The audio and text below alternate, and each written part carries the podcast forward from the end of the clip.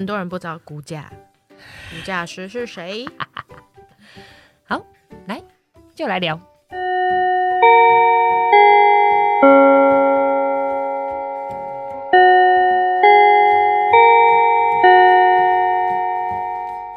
微楚先修班上课喽！大家好，我是海豚，我是莎莉。好，莎莉，我们这一集要跟大家聊什么专业？我们要来聊聊，在房地产不一定是买房或是卖房的过程中，反正就是在房地产可能会遇到的几种专业人士。那他们在做什么啊？哦，好，来，我们先讲这些名词，你可能都会在报纸或是房地产相关新闻里面看到。对，嗯，好，我们来，就纵使你看新闻，也要知道他们在讲什么嘛，对不对？好，我们一个一个来，第一个什么？中介。啊，中介指的就是居中去做消协沟通协调的这个人叫中介，中间人哈。那中介基本上在台湾，嗯，你只要看他是什么什么房屋这种公司里面的从业同仁，他就会叫中介。但是在台湾目前正式官方的名词应该是称呼他们为不动产营业员。对，啊，对。所以在不动产呃中介公司会有两种人，一种人叫不动产经纪人，一种叫不动产营业员。那这两种人差别在哪？差别就在于一个是国家考试，一个是专业证照。啊，经纪人是经过国家考试的，所以每年都会考。每年都有嘛，对不对？对，每年。但是录取率极低。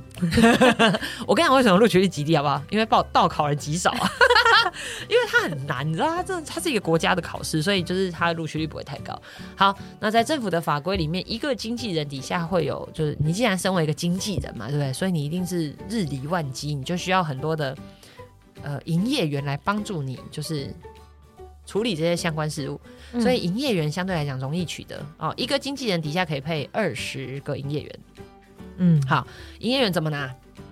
我记得是上课，就是你去上课加考试，然后才能够拿到这个专业证照，就是叫做不动产营业员。好，所以你现在基本上，如果今天你碰到了这个某某房屋的中介人员，他一定会递名片给你嘛？对，就是不只有房屋公司的名称，还有他们自己公司。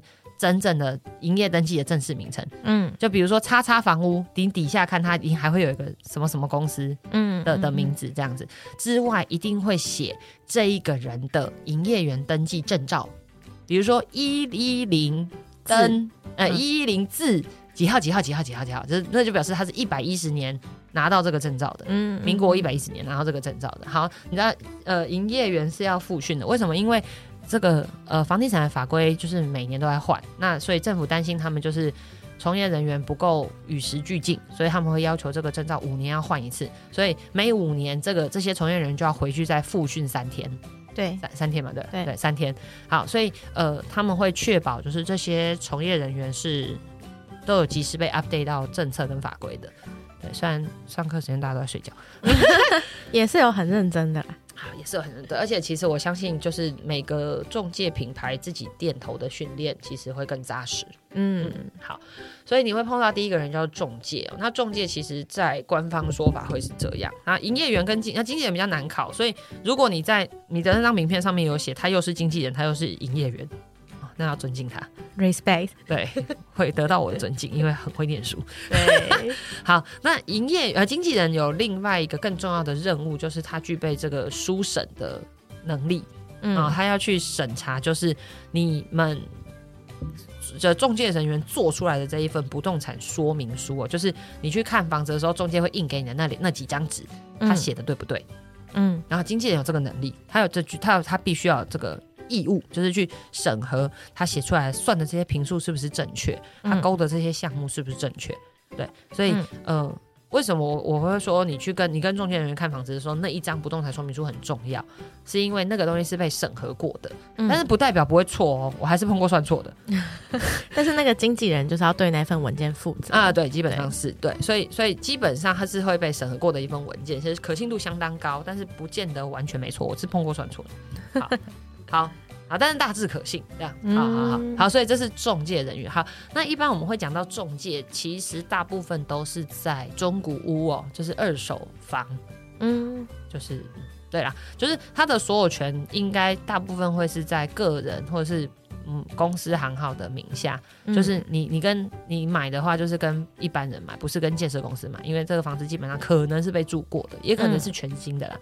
可是至少都是已经盖好了，嗯啊啊，有一段时间了，一年、两年、三年、五年、三十年、五十年这样子，对。所以中介会处理的应该就会是这种中古屋。好，那新城屋谁在卖？代销公司。对，就是代销公司。代销公司就是代理建设公司来销售房子给消费者。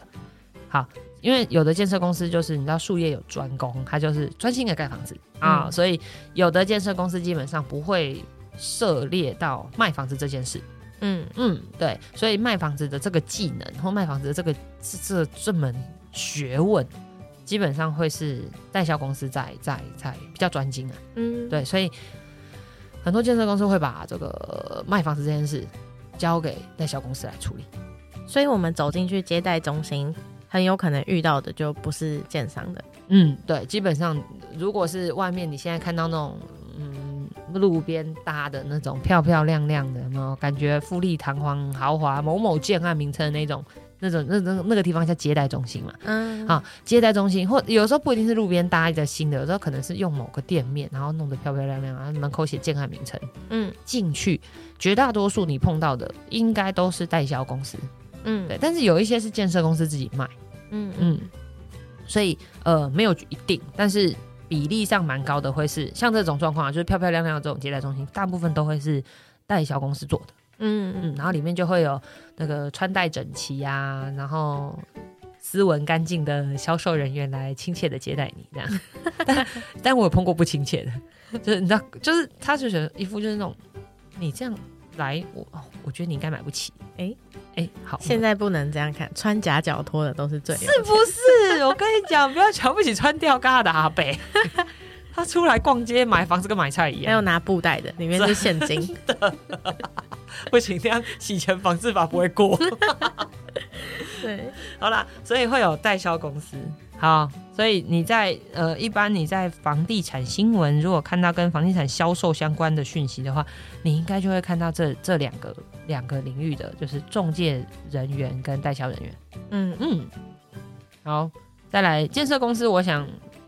大家应该蛮常听到的，嗯，对，建建设公司就是建商嘛，对，那建商其实是呃负责盖房子的人，哦，就是负责规划房子的人呐，应该这样讲，对，好，所以就会有建设公司，那但是有的时候建设公司不见得会自己下来卖房子，因为他的目他的他的工作就是把房子盖好而已，嗯，对，好，那你如果看到建设，你相对下一个你就会看到营造。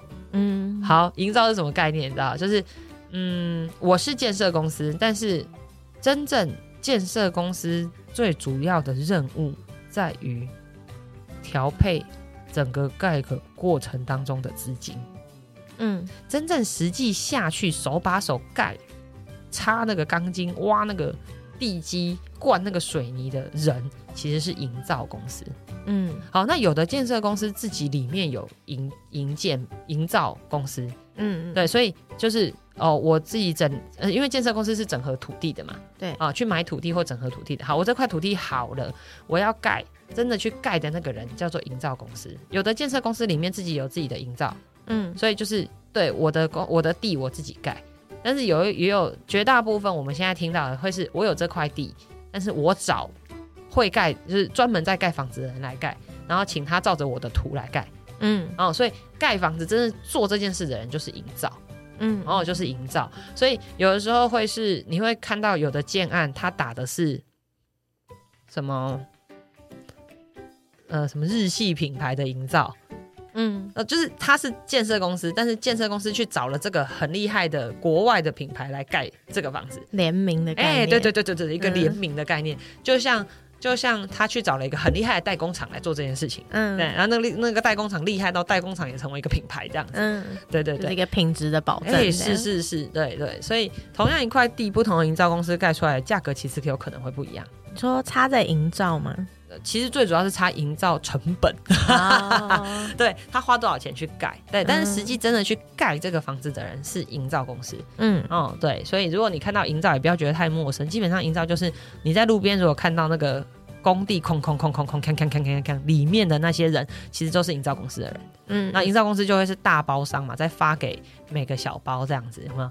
嗯，阴价有阴价的承包商，地基有地基的承包商，什么就是一层一层往下。哎，对对对，就是往下，就是大包跟小包，大包商跟小包商的概念了。对，所以其实为什么人家会说房地产是一个呃产业的火车头，是因为你看它一块地要成为一栋房子，当中牵涉到的人员、牵涉到的厂商、牵涉到的工程项目，其实是非常多的。嗯，所以它是撑起了好几个产业一起拱出来的。真的，嗯，听起来非常的伟大，所以它非常贵。好，再来，哦，后面有几个项目，我觉得就真的蛮蛮蛮专门的。银行是你一定会看到，银行为什么？因为银行就是我们要贷款，一定是跟银行打交道，所以房地产跟银行跟房贷利率有很大很大的关系哦。所以，嗯，想要买房子的人，其实我会建议你要适时的。翻到这个财经新闻那一面，关心一下所谓的央行利率啊，央行的利率攸关着我们以后借钱贷款利率有多少。所以，嗯，大家如果真的有规划要买房子的话，我会建议你关心一下央行的利率的原因，就是这个，因为这攸关着你以后借钱要还怎么还，嗯嗯，然后还多少利息这样子，嗯。好，接下来会有一连串这个专有名词，我们就来帮大家做一个翻译。首先，第一个名词叫做地政士。啊，你如果在外面看到某某地政士事务所，那在我们的副职辈当中，它会有一个比较通俗的名字，就叫做代书。嗯，哦，代书是干嘛？代书就是代为书写。书写契约啊？对对对，你知道买房子要签很多很多很多的契约，要跑很多很多很多的流程。毕竟要把这一间房子原本在 A 的名下变成在 B 的名下，当中有很多东西是需要确认跟厘清的。还有因为金额很大，交易过程如果有一个闪失，就会麻烦嘛。那你知道房子交易其实没有那么容易，它它跟我们去 Seven Eleven 买东西不一样。你去 Seven Eleven 买东西很快啊，那个手机拿出来逼一下就可以走了，对不对？顶多拿个发票，对，顶多拿个发票或多逼一下，逼在什么的发票载具里面。对，所以整个交易时程不会超过三分钟。对，但你知道，如果是一间中古屋交易，基本上它会落在三十到四十五天。嗯，哎，一个月会出什么事？真要出事也是蛮容易出事的啦。好，所以也就是说，你怎么确保你的交易过程这个合约签的公不公平，合约签的清不清楚，以及交易过程中安不安全？其实为什么会有地政士代书的存在，就是这个原因。因为它是一个很专业的东西。那你一般人要自己做也可以，可是真的很麻烦。那而且你要跑很多很多的公家机关哦，光是税怎么缴啦，水电费怎么结清啦，贷款啦，过户啦，啊，有的没有的这些行。夯不啷当这些东西，所以才会有地震式的存在。那地地震就是代书嘛？那代书存在的，其实代书没有偏袒任何一方，代书是一个很中立的单位，它的目标目的就是确认双方交易安全而已。所以他会在写合约的时候，你就会看到代书。嗯，哦，买卖双方要签约的时候，就会有一个第三人出现了啊，这个人是谁？这人就是代书，代书就会坐在这这个买卖双方的中间，那么一张长桌，他会坐在桌子。主席的那个位置，左右边就是买卖双方，嗯，然后他就来这份合约，同一份合约一式两份，来大家看一下，没有问题，这边签名，这边签名，这边签名，那边签名，那边签名，那边签名的。代书就是要确认该签的都有签到，然后接下来就是确认，好，我们来确认一下付钱的时辰哈，今天是几月几号？你们要先付，因为买房子基本上会分三次到四次来付钱，中古屋、中古屋啊，新城屋也是差不多啦，就大概会分三次付钱。好，首先第一次就是所谓的这个签约款。啊，那签约款就是看你买的是房子是哪一种，那基本上签约款就那个趴数会落在十到十趴到三十趴不等。嗯，啊，所以他就会先确认说，哎，买方你今天有没有带钱来？啊，买方说有，我有带钱来，maybe 带支票或者是。汇款的东西这样子，那他就问卖方啊，卖方你今天有没有带房子的？那当然不可能把房子搬来嘛。那代表房子是什么？就是这叫那张叫什么？权状。权状。哎，对对，权状。好，权状正本。啊，你有没有带权状正本来？有没有带你的印章来？哈，好，确认双方一个有带钱，一个带房子。好了，我们可以开始交易了。好，那代书就会确认大家这个。几月几号他要付第一次钱，几月几号他要付第二次钱，几月几号要把最后的钱付完。好，那卖方这边就是你今天这个权状交在我这里，就是代数这边。好，那我几月几号他付了多少钱，我就会去做多少事。嗯，哦，来跟卖方这边交代清楚。嗯，他要确认就是卖方你真的有拿到钱，我才会把房子给别人，我才会把房子给买的人。嗯，买方你真的有付钱，我才会把房子给你。嗯，然后所以他就是要确认中间的这件事情。所以代书其实是一个很值得你在平常生活就要认识的朋友，因为代书不是只办只办这件事，代书还办一个很重要的事情，就是所谓的继承。哦，分家产的时候有没有很重要？对。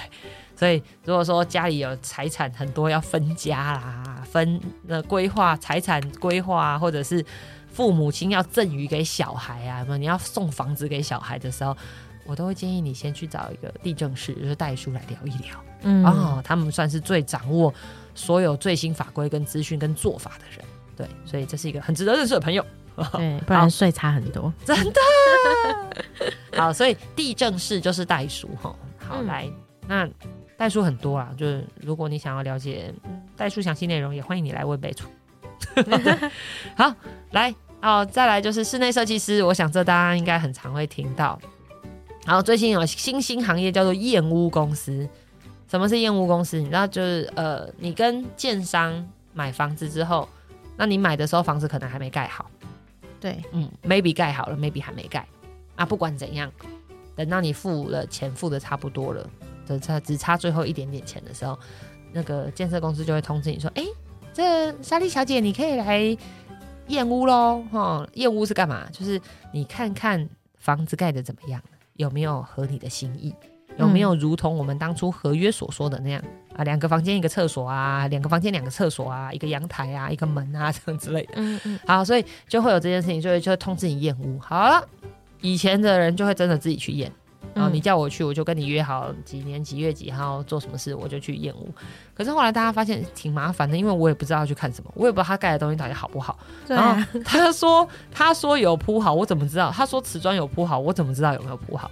他说水电有接通，我怎么知道有没有接通？对啊，啊，所以就会有很多很奇怪的方法，什么滚石块啦，什么滴红墨汁啦，莫名其妙拿铁丝擦那个拿铁丝，对对对对，看会会电到自己啊。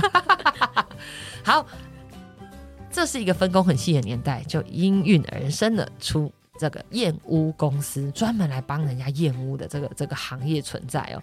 那呃，现在的人也因为很忙啊，或者是因为疫情，就是有时候其实很麻烦，就是你真的没有办法，你的时间就是跟这个建设公司配合不上，嗯哦，那怎么办呢？你就可以委托验屋公司，当然要费用了，就委托验屋公司来代为帮你。检验这个房子 O 不 OK 啊？那业务公司就会透过他们自己专业的仪器，或者是他们，因为都多半业务公司的人都是呃会装修房子的人，很多他们是室内设计的人出来的，有很多是盖房子相关的领域出来的人。哦，那他们就是去做这个服务，他们就会帮你去验这个房子有没有如你契约上面所写的那些，嗯，啊，有没有几个房间啊，几个门啊，几个卫浴啊？那这些卫浴可不可以用啊？电可不可以用？水可不可以用？然后有没有盖好啊？油漆有没有刷好啊？这些，那有些东西我们肉眼可辨识，我觉得当然就是比较没问题。但是验屋公司就厉害在帮助我们去找那些我们肉眼无法辨识的。就即便是瓷砖有没有铺好，地板有没有平啊，水有没有弄好，电有没有弄好，对，这都是验屋公司会会做的。那验屋公司验完就会出具一份报告给消费者，消费者就可以针对这个报告来看他们建商有没有好好盖房子这样子。那我知道现在中古屋也可以验，嗯，对，中古屋也可以。我也建议这个想要买中古屋的人，你也应该要去找验屋公司来帮你验一验，因为中古屋最麻烦的是，如果是有年纪的中古屋，最麻烦的就是你根本不知道那些管线啊。电的回路啊，嗯，水管啊的状况，因为看不到，你也不能把它挖开来看。嗯，啊，有的如果说那房子年纪又蛮大的，你就真的不知道有没有漏水。然后老房子最麻烦是漏水，漏水这件事情哦，改天可以专栏跟大家讲，就是漏水这件事情很难避免。为什么？因为台湾会地震啊，所以那是不可呃很难找到完全不漏水的房子，不是因为建商不认真。当然有的是因为了这样啊，但有的时候不是因为建商不认真，而是因为台湾的地理环境、台湾的条件就是很容易漏水。第一个很会下雨，很湿，再来就是会地震。嗯，那摇一摇总是会有松动的地方。嗯，哦，对，所以嗯，屋龄大一点的房子，它经历过的地震就多，所以它漏水可能性就高。对，所以漏水这件事情在台湾是非常，这就跟我们我们了解，应该算是这个购屋纠纷里面数一数二高的。嗯嗯嗯，对，就是很容易会有这状况。好，所以会有验屋公司。好，所以这也是一个，我觉得算是一个比较新兴的行业。就整个房地产发展历史来讲，它是比较晚出现的。嗯嗯。好，再来就会有呃估价师跟律师，我觉得这两个领域的人，大家一般比较少碰到，尤其是估价师。嗯啊，律师可能你在其他的项面向会比较碰到，对，房地产比是比较少会碰到。律师，除非说真的有纠纷，对。可是，呃，估价师就更少了。估价师什么时候会出现？估价师其实一般他的合作对象会是法人，就是公司。嗯。哦，今天公司不管是他们想要买一个房地买一个不动产或卖一个不动产，他们都需要估价师来告诉他们，哎，你们觉得这个多少钱呢？这样子。那估价师就是负责帮他估价嘛，这样。可是，呃，一般消费者你最会有可能碰到估价师的时候，应该会是在你现在住的这个房子或需要。就老到一个程度要重建都根的时候，嗯，你就会碰到估价师，因为总是要有人告诉你现在房子的价值跟以后房子的价值。对，这谁说了准？就是估价师啊，估价师也是国国家考试哦，他们也是一群值得尊敬的人，就是 比比经纪人更难考，比经纪人更难考，值得尊敬的人。所以身边有估价师，记得尊敬他。好，所以估价师我觉得算是一般民众比较少碰到，但是当你的房子需要围绕都根的时候，你可能就会碰到他们。对，见识到这些传说中的估价师。